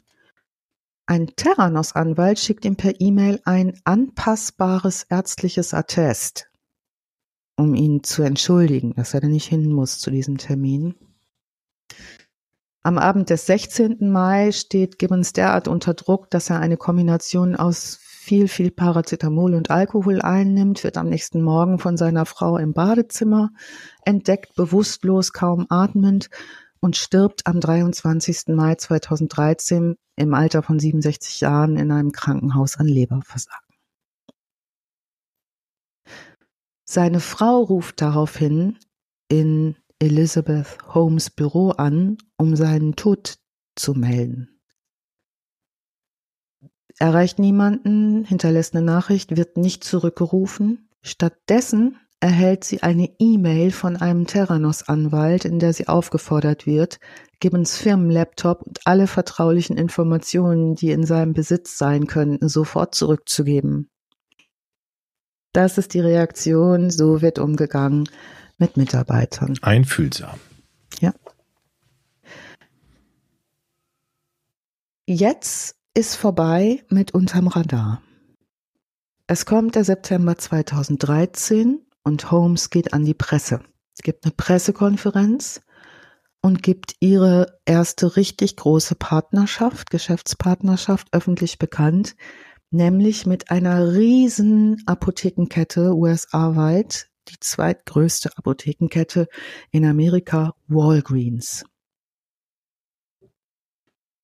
Die Ankündigung, mit Walgreens langfristig eine Partnerschaft einzugehen, ähm, beinhaltet den Aufbau von so In-Store Blutanalysestellen, also dass Patienten gar nicht mehr zum Arzt gehen müssen, sondern für einen schmalen Taler in die Apotheke gehen, so wie wir jetzt einen Covid-Test machen würden, beispielsweise für, keine Ahnung, drei Euro, geben da einen Tropfen Blut ab aus ihrem Zeigefinger und können ohne ärztliche Verschreibung Bluttests bestellen. Ähm, das ist eigentlich ohne ärztliche Verschreibung gar nicht gestattet seitens der Gesundheitsbehörden. Nur in Arizona ist das gestattet. Da hat nämlich Holmes durch intensives Lobbying eine Gesetzesänderung erwirkt, dass das möglich ist. Also so weit reichen ihre Kontakte. Ihre Minilabors sind nicht wirklich ausgereift, die ist eigentlich noch nicht so weit aber das Geld wird knapp und jetzt muss es losgehen. Bei wie viel sind wir jetzt gerade mal? Wie viel? 100 Millionen schon oder? Knapp dran. Okay. Es kommt der September 2014, ein Jahr später. Sie wird von Forbes zu einer der reichsten Frauen Amerikas ernannt. also aufgenommen in die amerikanische Milliardärsliste mit einem Anteil von 50 Prozent an Terranos. Ihr persönliches Vermögen wird auf 4,5 Milliarden Dollar festgelegt. Jetzt braucht sie laut ihrem Kindheitsplan eigentlich nur noch Präsidentenfrau zu werden und hat es geschafft. Also sie ist jetzt medienpräsent as hell. Die spricht auf der Bühne bei TechCrunch Disrupt am 8. September 14 in San Francisco, Kalifornien. Sie schafft es gerade mal mit 30 Jahren auf die Titelseiten der Fortune, auf die Titelseiten der New York Times, Style Magazine. Forbes nennt sie die jüngste weibliche Selfmade-Milliardärin. Ihr Name steht auf Dutzenden Patenten. Sie hat Verträge über die Verwendung von Theranos-Technologien mit der Cleveland Clinic, mit dem Capital Blue Cross, und der Ameri Health Caritas, also mit großen, großen Verbänden. Und nochmal zur Klarheit, es ist immer noch kein funktionierendes Gerät in sich, ne? aber so, okay. so würde sie es nicht sagen an der Stelle. Aber du okay, es ist eine medizinische, es ist eine medizinische Sonderoperation, würde sie wahrscheinlich sagen. Ne? Ja, 2015 und das geht jetzt auch wirklich noch in die Zeitleiste später, zählt sie das Time Magazine zu den Most Influential People in the World und sie erhält als bislang jüngste den Horatio Alger Award als absolutes Wunderkind, als Mega-Shooting-Star der Silicon Valley Biotech-Szene. Also die geht durch die Decke. Also ihre billigen Bluttests, mit denen sie die Medizin demokratisieren will, wie sie immer sagt. Ähm, einer soll so um die fünf Dollar kosten, also sehr, sehr erschwinglich. Ähm, geraten auf dem Höhepunkt ihres Erfolges, Jochen, du hast es schon geahnt, die Kritik. Ich meine, man muss ja sagen, es ist ja für die Presse super ein geiles Thema, ne? Also da ja. kommt eine Frau, die ist jung, anscheinend erfolgreich und die will ja. irgendwas revolutionieren und eine gute Sache machen eigentlich, ne? Ja. Also von daher ist ja alles schon mal top. Wie kommt es jetzt zu dieser Kritik? Erstmal finden man ja auch nichts, was da irgendwie schieflaufen könnte. Es kommt zu einer ersten Untersuchung. Warum? Der Gibbons, ihr Superwissenschaftler, der sich 2013, zwei Jahre vorher, das Leben genommen hat, der hat vorher was getan. Verplappert. Ja, der hat sich mit dem Journalisten John Carreyrou vom Wall Street Journal unterhalten mhm. und hat ihm Hinweis gegeben, dass die Analysemethoden fehlerhaft sind. Im oh. Rahmen seiner Recherche spricht jetzt dieser Journalist mit ehemaligen Mitarbeitern, also mit Whistleblowern könnte man sagen, und man spielt ihm Firmendokumente zu monatelang recherchiert jetzt dieser Wahnsinnsjournalist John Carreyrou an diesem ganz, ganz heißen Ding, an dem er sich auch ordentlich die Finger verbrennen kann, denn er hat es mit einer Lobbyistin zu tun. Monatelang untersucht er das, spricht mit Menschen. Holmes bekommt davon Wind und fängt an, ihn zu bedrohen. Die bedroht Carreyrou und die Whistleblower Sie sagt, das hat rechtliche Konsequenzen, das wird finanzielle Konsequenzen haben. Die lässt da Rechtsanwälte aufmarschieren zu den Privathäusern von den Leuten, die geredet haben. Ähm, manche lauern auch den Leuten auf dem Parkplatz auf, vom Walmart beim Einkaufen oder so und sprechen die an und bedrohen die, um die einzuschüchtern. Und vor allen Dingen soll Carreyrou, dieser Journalist, davon abgehalten werden, weiterzumachen. Das gelingt aber nicht. Das ist ein supermutiger Mann. Und im Oktober 2015 schreibt er einen Artikel. John Carreyrous Artikel ähm, schlägt ein wie eine Bombe.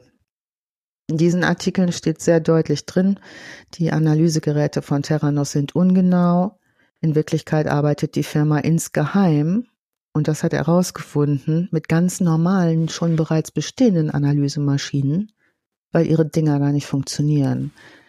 Das heißt, die holen diese Blutproben ab, verdünnen die ganz, ganz doll, damit sie mehr Stuff haben und jagen das durch so drei alte Siemens-Geräte. Also im Prinzip hat sie Verdünnung erfunden. Ja, sie hat im Prinzip nur wenig Blut abgenommen und versucht aus den wenigen Informationen mit alten Geräten Informationen über die Gesundheitszustand der Leute rauszufinden, was ja auch ein gewisse, gewisses Risiko für die Leute ist, die wissen wollen, was mit ihrem Blut los ist. Also das behauptet jetzt John Carreyrou rausbekommen zu haben öffentlich im Wall Street Journal. Angesehenes, renommiertes Blatt. Das daraufhin verklagt wird. Na, Sturm streitet alle Vorwürfe ab, verspricht aber, mehr Daten über die Zuverlässigkeit der Terranos-Geräte zu liefern. Ich zitiere mal aus einem Artikel der Wirtschaftswoche von 2015, die sich die Bezug nehmen auf das Wall Street Journal und diesen Knallerartikel, der alles umgedreht hat, was über diese Frau jemals gesagt wurde.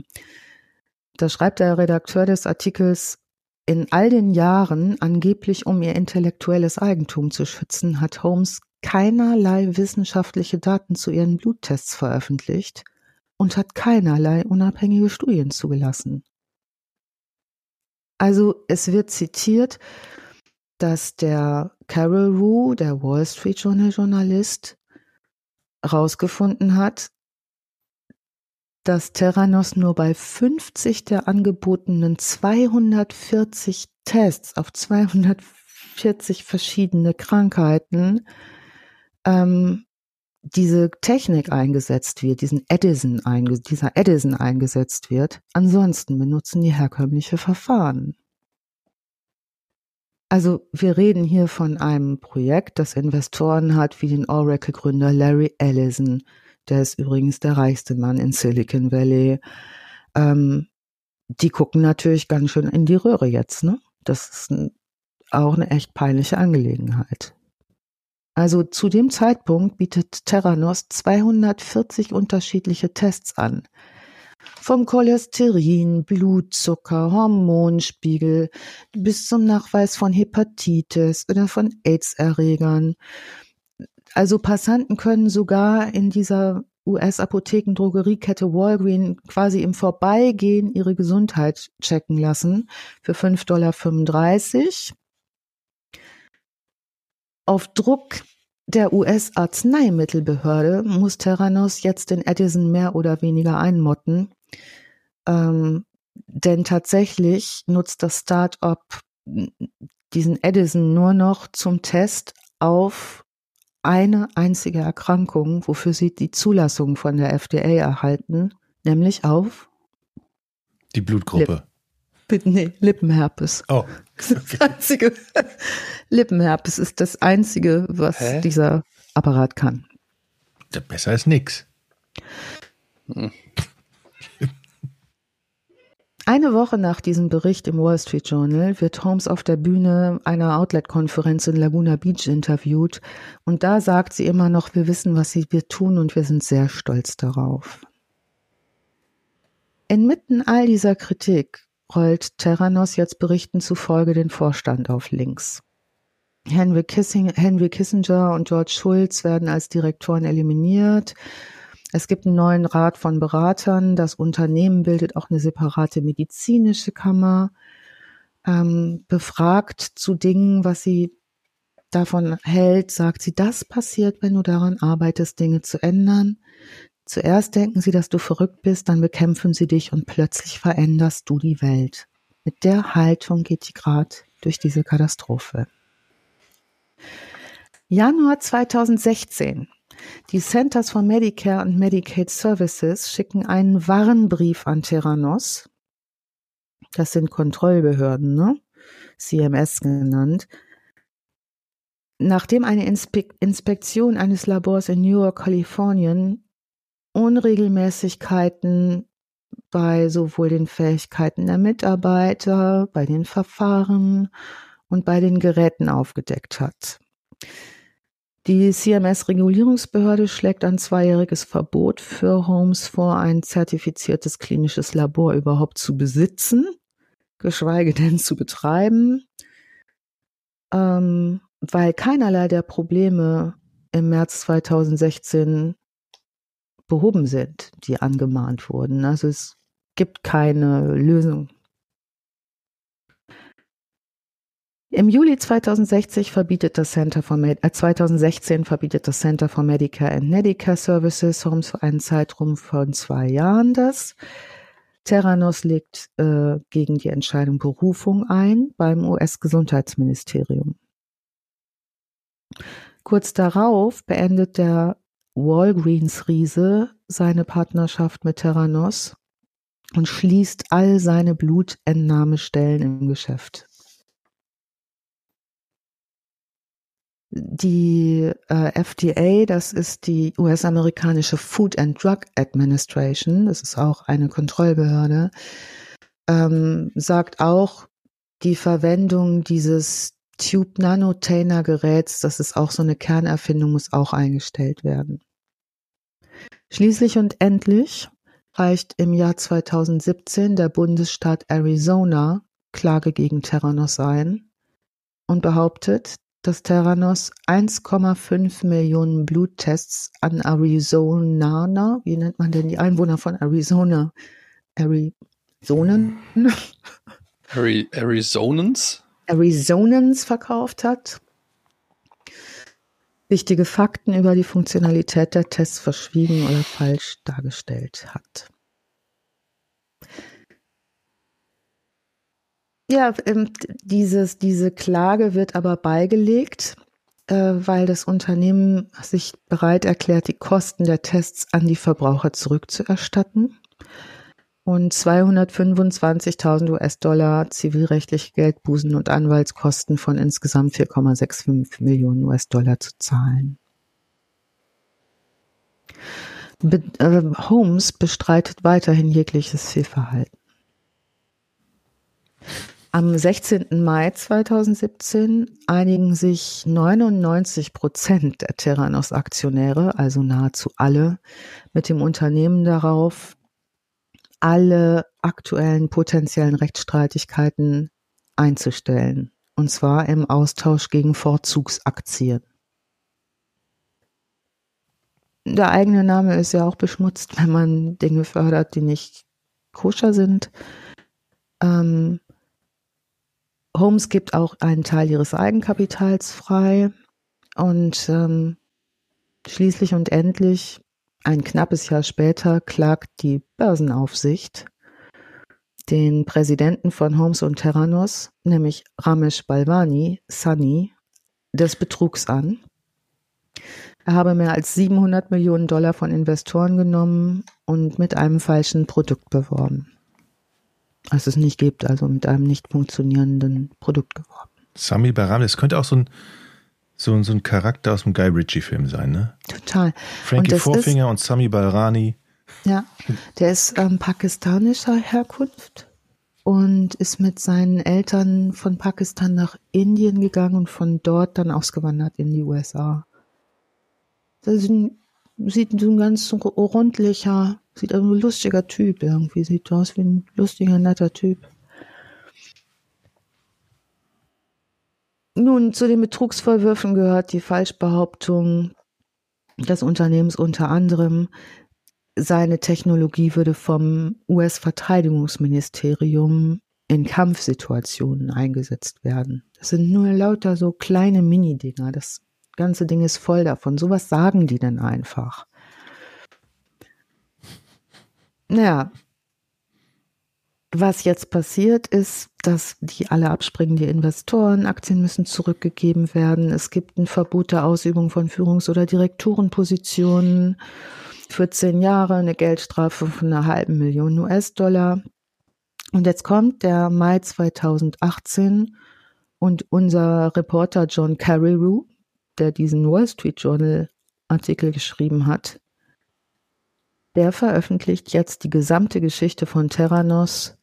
Er hat schon mehrere Artikel mittlerweile geschrieben in einem Buch, das heißt Bad Blood. Und dieses Buch gibt einen definitiven Blick auf das, was dies in dieser Firma passiert da gibt's ist. Doch, gibt es da irgendeine so Doku-Serie zu? Mehrere. Ja. ja, das habe ich schon mal gehört. Also zum Beispiel hat Re Regisseur Adam McKay, der hat The Big Short inszeniert auch. Mhm. Ähm, der hat sich die Rechte für den gleichnamigen Film Bad Blood mit Jennifer Lawrence als Elizabeth Holmes schon gesichert. Ja, krass. Ich habe, das ist 2019 auf Deutsch erschienen. Ich habe mir diese Ausgabe besorgt und fast durchgelesen. Das ist also fast noch besser, als sich die Verfilmung anzugucken, weil dieses Buch voll ist mit Details. Dieser Typ hat sich um Leib und Leben recherchiert. Was für ein wahnsinnig arbeitswürdiger Journalist. Also ich kann das wahnsinnig empfehlen. John Carreyrou, Bad Blood, auf Deutsch die wahre Geschichte des größten Betrugs im Silicon Valley. Am 15. Juni 2018 nach einer Untersuchung der US-Staatsanwaltschaft äh, für den nördlichen Bezirk von Kalifornien in San Francisco, die mehr als zwei Jahre dauert, klagt eine Grand Jury des Bundes Elizabeth Holmes und den ehemaligen Chief Operating Officer und Präsidenten Ramesh Sunny Balvani in neun Fällen von Drahtbetrug. Habt ihr davon mal was gehört? Mhm. Wire Fraud. Es gibt keine deutsche Übersetzung dafür. Okay, du meinst Wire im Sinne von äh, Bankübertragung. Überweisungen können das sein, das kann aber auch alles mögliche andere sein. Also ich habe versucht, eine Übersetzung für Wire Fraud, das ist die Anklage, zu finden. In den USA, also wenn man es jetzt Überweisungsbetrug nennen würde oder Drahtbetrug, es ist ein Bundesverbrechen, sobald du einen Betrug ausübst, mit dem du zum Beispiel eine öffentliche Telefonleitung benutzt. Früher waren es häufig Telefone. Oder indem du Faxgeräte benutzt oder E-Mail-Programme, Computersysteme, die öffentlich zugänglich sind. Also in der Vergangenheit betrafen viele Fälle von Überweisungsbetrug das Telefon, so wie man es üblicherweise kennt, Abzocken am Telefon. Aber auch Radio oder Fernsehen kann eingesetzt werden. Also wenn ich zum Beispiel einen Fernsehsender nutze, so wie Elizabeth Holmes das getan hat, um Werbung für ein nicht existentes, funktionierendes Produkt zu machen und zu sagen, wir revolutionieren das Gesundheitswesen, das ist der iPod der Bluttestgeräte. Ne? Ähm, dann ist es anklagbar auf Wire Fraud, direkt übersetzt Drahtbetrug, gibt halt kein genaues deutsches Wort. Also alles, was elektronisch stattfindet, übers Internet stattfindet. Manchmal haben die Zugang zu Bankkonten oder es werden wirklich auch ungewöhnlich große Geldbeträge verschoben. Das alles ist ja passiert mit diesen Investoren anhand eines falschen Versprechens. Also in neun Fällen von Wire Fraud werden die angeklagt und in zwei Fällen von Verschwörung, um das zu tun, Drahtbetrug, Wire Fraud, Überweisungsbetrug. Beide plädieren auf nicht schuldig. Die Staatsanwaltschaft wird Holmes und wirft Holmes und Balvani vor, sich an zwei kriminellen Plänen beteiligt zu haben, von denen der eine Plan dazu da ist, Investoren zu betrügen Ne? Der andere Plan ist dazu da, Ärzte und Patienten zu betrügen. Also beide Seiten ähm, haben da in die Röhre geguckt. Nach dieser Anklageschrift tritt Holmes als CEO von Terranus zurück, bleibt aber Vorstandsvorsitzender. Wer sich das bis hierher in einer guten Zusammenfassung angucken will und nicht in der 34. wiedergekäuten äh, Doku des Buches von äh, diesem Journalisten oder zusammengefassten Doku. Am 8. August 21 berichtet das australische Nachrichtenmagazin 60 Minutes über die Terranos-Geschichte und über den bevorstehenden Prozess. 20 Minuten, sehr klar aufbereitet, was bis dahin passiert ist. Ich verlinke das auch nochmal in die Show Notes. Der Strafprozess gegen Holmes ähm, im Fall USA gegen Holmes wird vor dem United States District Court for the Northern District of California ausgetragen. Holmes beauftragt Anwälte von Williams Connolly, ganz bekannte amerikanische Anwaltskanzlei, mit Schwerpunkt Wirtschaftskriminalität. Die Untersuchungen beginnen am 31. August 21. Warum so spät? Die Covid-19-Pandemie ist ironischerweise reingegrätscht und äh, Holmes ist schwanger geworden in der Zwischenzeit. Ihre Schwangerschaft hat es auch noch mal über ein Jahr verzögert.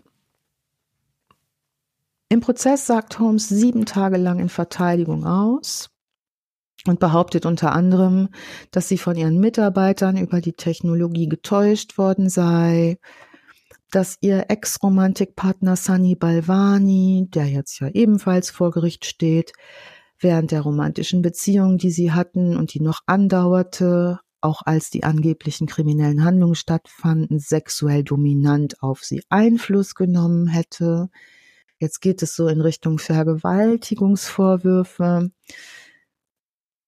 Also die Beweise der Gegenpartei skizzieren Holmes Rolle ganz klar bei den gefälschten Vorführungen, bei gefälschten Berichten, irreführenden Behauptungen über Verträge und vor allen Dingen auch übertriebene Finanzdaten über Terranos.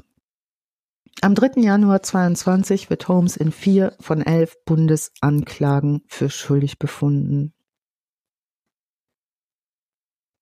Ihr Verurteilungstermin, ähm, also verurteilt ist sie, ne? also ihr drohen bis zu 20 Jahre Gefängnis sowie eine Geldstrafe von 250.000 US-Dollar. Das ist ungefähr so der Bereich, in dem wir uns bewegen. Plus Wiedergutmachung für jeden Anklagepunkt. Der Verurteilungstermin beziehungsweise der, die, die, die Strafmaßverkündung, verurteilt ist sie bereits, ähm, ist bei uns angesetzt jetzt hier auf den 17. Oktober. Also für alle, die sich den Fall nochmal auch vielleicht live angucken wollen. Ich glaube, dass das live übertragen wird. Äh, rund um den 17. Oktober rum soll ihr Strafmaß verkündet werden, denn die wollten erst noch den Balvani fertig verurteilen, damit der schon mal abgekaspert ist. Also ihre Strafen sind addiert wahrscheinlich gleichzeitig verbüßt, wäre effektiv ein Höchstmaß von insgesamt 20 Jahren. 17. Oktober 22 Urteilsverkündung, Strafmaßverkündung, stay tuned. Ja, im März 22 ähm, gibt's auch eine Hulu-Miniserie, The Dropout. Das ABC produziert eine Miniserie über Terranos. Debütiert auf Hulu. Ist, glaube ich, mittlerweile auch auf Sky. Ähm, nach dem Debüt dieser Miniserie beginnt Sunny Balvanis Strafprozess. In diesem Hulu Dropout-Film spielt Amanda Seyfried Holmes und Nevin Andrews spielt Balvani. Ähm, ja, weil sich jetzt Holmes langwieriger Prozess so lange wegen Covid und wegen ihrer Schwangerschaft verzögert hat, finden erst am 22. März die Eröffnungsplädoyers statt. Und ähm, ehemalige Terranos-Mitarbeiter, die Whistleblower wurden, werden in den Zeugenstand gerufen. Nach vier vollen Tagen, Tagen wird im Juli 22 die Jury beraten und sie finden Balvani in zehn Fällen des Bundes Wire Fraud, also des Überweisungsbetrugs und in zwei Fällen der Verschwörung zur Begehung für Wire Fraud für schuldig. Und genauso wie Holmes drohen Balvani bis zu 20 Jahren Gefängnis sowie eine Geldstrafe von 250.000 US-Dollar plus Wiedergutmachung für jeden Anklagepunkt und jede Verschwörung. Ja, laut der New York Times wurde der Fall zum Symbol für die Fallstricke der Kultur des Silicon Valley, der Hektik, des Hypes und der Gier. Ja, Gier, ne? Weil ja, ich meine, jetzt wo du Risikokapital erklärt hast, war natürlich, man hätte ja wahrscheinlich so, wenn man normalen Verstand hätte, schon früher die Reißleine ziehen können oder was ahnen können. Dann haben die gesagt, wahrscheinlich haben die das auch gemacht, aber gesagt, aber wenn die das noch hinkriegt, dann sahen wir richtig ab, möglicherweise, ne? Ja, und also das Netz ist voll mit auch Demonstrationsfilmen, also wie sie Sachen vorführt, wie sie Sachen erklärt, wie die funktionieren. Wenn du da keinen wissenschaftlichen Plan von hast, ist das alles super einleuchtend. Und alles in diesem Gründerstyle, in diesem Steve Jobs-Style. Das ist Wahnsinn. Also ein ganz beeindruckend gut, gute Schauspielerin. auch. Der äh, Journalist, der John Carreyrou, beschreibt sie als extrem gute Verkäuferin mit richtig guten Verkaufsskills. Auch im Gespräch super nahbar, super charmant und knallhart im Business. Also merkenswert, was sie da in kürzester Zeit hoch und wieder runtergefahren hat. Natürlich gibt es immer die Frage, was ist mit dieser Frau los? Wie kommt man dazu, so hoch zu stapeln, sich das auch zuzutrauen? Ne, so ein Unternehmen in diese Höhen zu peitschen und da selbstbewusst stehen zu bleiben.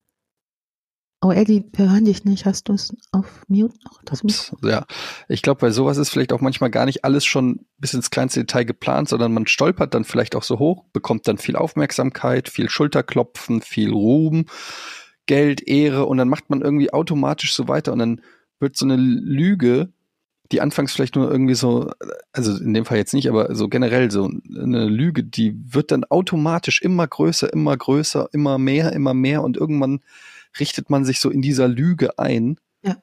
bis die Lüge alles übernimmt sozusagen. Also macht das Sinn? Ja, mhm. also wie so ein Stapeleffekt, ne? Es geht nur nach oben weiter, ne? weil man kann jetzt nicht wieder abbauen und sagen. Ja, weil du irgendwann hast du auch so ein, du hast so eine, eine, ja, wie sagt man, äh, du hast etwas konstruiert, du hast ein Konstrukt erschaffen, das immer größer geworden ist.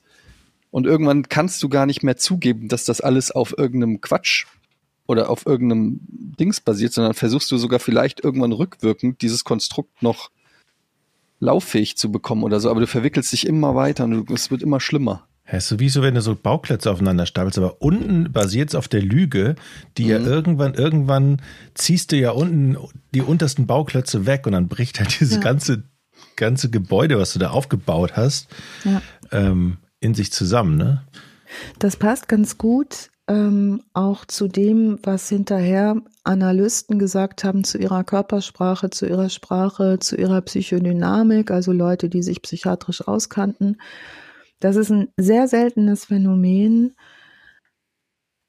Also ich zitiere mal meine Lieblingskollegin, die sagt immer, wenn sie wieder so Begegnungen hatte, dann sagt die immer, oh, die Insel der Narzissten ist auch bald voll. Also ist auch bald hm. voll da. So weiblicher Narzissmus ist übrigens recht selten. Es sind so in 80 bis 90 Prozent eher Männer. Und dann muss man nochmal unterscheiden diagnostisch zwischen grandiosem Narzissmus, das sind die Leute, die eher kontaktfreudig, aber rücksichtslos sind, und zwischen vulnerablem Narzissmus. Das sind eher Leute, die Zurückzug neigen und sich eher weniger zutrauen, aber dennoch bei, sehr bei sich sind. Also es gibt drei Hauptkennzeichen für Narzissmus und die treffen eigentlich, so sagen die Analysten bei ihr alle zu. Zum ersten ein Autoritätsanspruch, also ich habe hier das Sagen, ich mache das, das ist bei ihr beobachtbar schon sehr früh und ein Führungsdenken im Sinne von ich bin der geborene Führer, ich bin dazu auserkoren. Haben wir ja auch bei Diktatoren beispielsweise so diese Haltung. Dann einen großen Hang zur Selbstdarstellung in jeder Situation, also das ist eher bei den Grandiosen so. Und drittens, ähm, und da, da wird es gefährlich, ausbeuterisches Verhalten und Manipulation. Mhm. Also nonstop auf den eigenen Vorteil bedacht zu sein. so hat sie sich dann ja auch in der Firma gegen Menschen verhalten. Aber ihr muss ja, ihr war ja immer schon klar, dass diese Erfindung einfach nie funktioniert. Das war ja von Anfang an klar und das hat sie ja immer kaschiert. Also ist ja auch schon mutwilliger Betrug in, also das ist ja eine Riesenbetrügerin. Also die wusste ja, es geht ja nicht. Oder? Ja. Oder war die irgendwann mal, ja, ich, ich krieg das noch hin oder also die Technik also, war da schon scheiße so, so sehr sie sicherlich wollte, dass es ein solch kompatibles Produkt gibt, so sehr muss ihr klar geworden sein, das gelingt nicht. Und umso brüsker ist sie dann wohl auch mit Kritikern umgegangen. Also weil nicht sein oder ist die verzweifelt an sich selber hinter, dass sie sagt, eigentlich möchte ich das schaffen, aber sie kriegt es einfach nicht auf die Kette. Also sie geriert sich tatsächlich auch nach wie vor vor Gericht als Opfer ihrer Umstände. Sie geht auch in Berufung. Sie ist jetzt in, zum Beispiel hat sie versucht, ähm, dieses Urteil nochmal zu kippen. Da hat der Richter aber knallhart gesagt, hier wird überhaupt nichts gekippt. Hier wird nichts gekippt. Oktober. So, haben wir Terminchen, komm mal vorbei mit deinem Anwalt oder deinem Anwaltsstab. Also die sieht sich nicht als ja, ja. Ähm, ist das Opfer, ne? Die ist, die sieht ja. sich, geriert sich als, ja, als Opfer. Also es ist sehr, sehr interessant, sich anzugucken. Ähm, es gibt noch zwei Kaufdokumentationen, ähm, die muss man aber nicht gucken, wenn man also dieses 60 Minutes Australia guckt, weiß man eigentlich schon relativ gut Bescheid und das Bad Blood sowieso. Es soll 22 nochmal eine neue Serie auf Netflix erscheinen, die den Terranos-Fall nochmal aufbereitet mit den neuesten Ergebnissen. Wir sind sehr gespannt, was ich da davon, davon gar nichts gehört. Also den Namen Bad Blood, der sagt mir was, aber der, den Fall, den habe ich noch nie was von gehört. Ich freue mich, auf die, ich freu mich wir, auf die Doku. Ja, und wir verlinken auf jeden Fall ja auch immer noch alle, alles, was wir so ähm, gelesen haben, auch an Artikeln. Der Spiegel hat darüber intensiv berichtet, das Handelsblatt, die Wirtschaftswoche, ähm, ähm, NCC hat intensiv berichtet und das immer mit viel Bildmaterial, weil es ja ein junger Fall ist. Und da habt ihr dann ständig diese Bilder. Ne? Das ist immer eine sehr dynamische Frau, die auch in Erinnerung bleibt. Also in der Szene da war die super, super bekannt und dann super, super schnell wieder weg vom Fenster. Also diese Kombination jung, super jung, super intelligent ähm, und super hip in diesem Silicon Valley-Style. Ähm, ja, das hat schon viel ausgemacht. Freunde haben später über sie gesagt, in dieser Phase, als sie Terranos gründete, hat sie ähm, Steve Jobs Autobiografie gelesen und anhand ihres Verhaltens und wie sie sich kleidete, konnten ihre Freunde immer genau sehen, auf welcher Seite der Biografie sie gerade war. Also in welchem Kapitel die unterwegs war. Hat die so geredet, sich so angezogen, ähm, hat dann alles irgendwie so iPod-mäßig, iPhone-mäßig ähm, so gestaltet, was sie entwickeln wollte. Und sie wollte ihr erstes Gerät, so ein, wie ist das nochmal? Ich habe es mir irgendwo aufgeschrieben, Mini noch was, was auch so Apple-Geräteartig aussah. Das wollte sie 4S nennen. 4S hm. ist ja das äh, iPhone gewesen, das an Steve Jobs Todestag, glaube ich, veröffentlicht worden ist. Und ähm, ja, das alles irgendwie so in diesem, in diesem Apple-Versum. Geiler Fall. Ja, mal wieder was ganz anderes. Kein Mord und Totschlag diesmal. Ähm, aber nicht minder spannend. War sehr, sehr interessant zuzuhören und eine Menge gelernt. Vielen Dank, Alice, für diese wahrscheinlich auch sehr äh, umfassende Recherchearbeit, die wahrscheinlich auch hätte noch will man noch komplexer machen können. Ja, das ist ein Bruchteil dessen, ne? was mhm. da passiert ist. Also wenn ihr die Leute reden hört, was da für Sachen abgelaufen sind. Ähm, so zum Beispiel hat sie anfangs ihren kleinen Bruder mit in die Firma geholt. Und ähm, dann hat irgendwer gesagt, ja, aber der kann ja gar nichts. Mhm. Äh, warum? Was macht er hier? Und da hat sie gesagt, er sieht super aus. Ja, so, so hat die Leute rekrutiert. Sieht ein Hammer aus, der Typ. Was ist los mit dir? Es erinnert mich ein bisschen auf eine gewisse Art und Weise an Wolf of Wall Street, nur in, ja. im, im Biotech. Ja. Ähm, ich auch dran gedacht. Metier, ja. so, aber so eine ähnliche Story von einem, der reinkommt, der unbedingt nach oben will und einfach ja. Kraft seines Charakters einfach die Leute zu so einem Schneeballsystem aufbaut. Ja, aber ähm, wie viel, wie viel Kohle die auch damit gemacht? Ich meine, sammel mal 100 Millionen ein. Versuche ich ja, aber es klappt ja nicht. ja, ich meine. Willst, bereite doch jetzt nicht drauf rum. Ja, du musst dir einen Außenminister greifen, Eddie. Ich glaube, ich gehe in die Pornoindustrie. Es ist einfach, ähm, ich habe immer gedacht, warum sollte ich, aber jetzt macht es einfach irgendwie ein, ein letzter Ausweg. Also ich habe ich hab überlegt, wie ihr es machen könnt. Ihr erfindet ja bei Porn öfter mal Produkte. Mhm. Ja. Wollt's- Also was ihr erstmal aufhören müsst, das haben wir jetzt gelernt. Ihr dürft über die Produkte nicht reden. Mhm. Aber Ja. wie können wir sie dann anbieten? die sind im Stealth-Modus noch. Wir Also sind einige. im Stealth-Modus. Mhm. Also wenn ihr jetzt sagt, was hattet ihr denn den Klötenkühler? Mhm, Zum Beispiel ein Klötenkühler. Oder hatten wir den hier, den Klötenkühler? Den hatten wir hier, ne? Ja, Mhm. das weiß ich nicht mehr. Vorne Wir sind doch vorne? eins. Ne, also dann kann ich sagen, ne, könntet jetzt zum Beispiel sagen, also wir entwickeln ein total gutes Ding, das ist ganz, ganz wichtig für Männer Mhm. untenrum. Mehr sagen wir nicht. Und da Okay. macht ihr eine Explosionszeichnung. Die ist relativ schnell. Die kriegen wir noch hin, die Explosionszeichnung. Oder? Mhm. Jetzt raff ich auch, warum das Explosionszeichnung heißt. Auseinandergelegt. Ja, weil es so aussieht wie eine, also Ja, ja, genau. okay. Hat, äh, hat jetzt knapp fast zwei Stunden gedauert, bis das bei mir durchgekommen ist. Ähm, ihr Lieben, vielen, vielen Dank. Äh, hat wieder mal großen Spaß gemacht. Nächstes Mal dann hoffentlich auch wieder mit George. Mhm. Ja. Und ähm, an der Stelle sei auch nochmal hingewiesen, ihr könnt diesen Podcast, wenn ihr ihn hört, supporten bei steady.com slash vorn. Steady wird geschrieben E S-T-E-A-D-Y-H-Q.com, steadyhq.com slash vorn. Da bekommt man auch alle Folgen, dann auch werbefrei, so es denn Werbung gibt. Und auch ein paar Tage früher, oder? Machen wir das noch? Ja, heute wird's nix, weil wir ja auch immer mittlerweile sehr kurzfristig produzieren. Aber wenn, dann ist es angedacht. Aber generell ein bisschen digitaler Applaus für Alice. Da wird sie sich sicherlich sehr freuen. Also steadyhq.com slash vorn, wer den Podcast supporten will. Ja, Genau. vielen Dank auch an alle, die das schon tun. Das werden immer mehr. Und das freut uns natürlich von Herzen. Danke, Alice. Danke euch, ihr beiden. Tschüss. Nächstes Mal wieder in voller Schönheit mit allen vier. Genau. Ne? Sherlock Holmes ist. Tschüss. Tschö. Tschüss.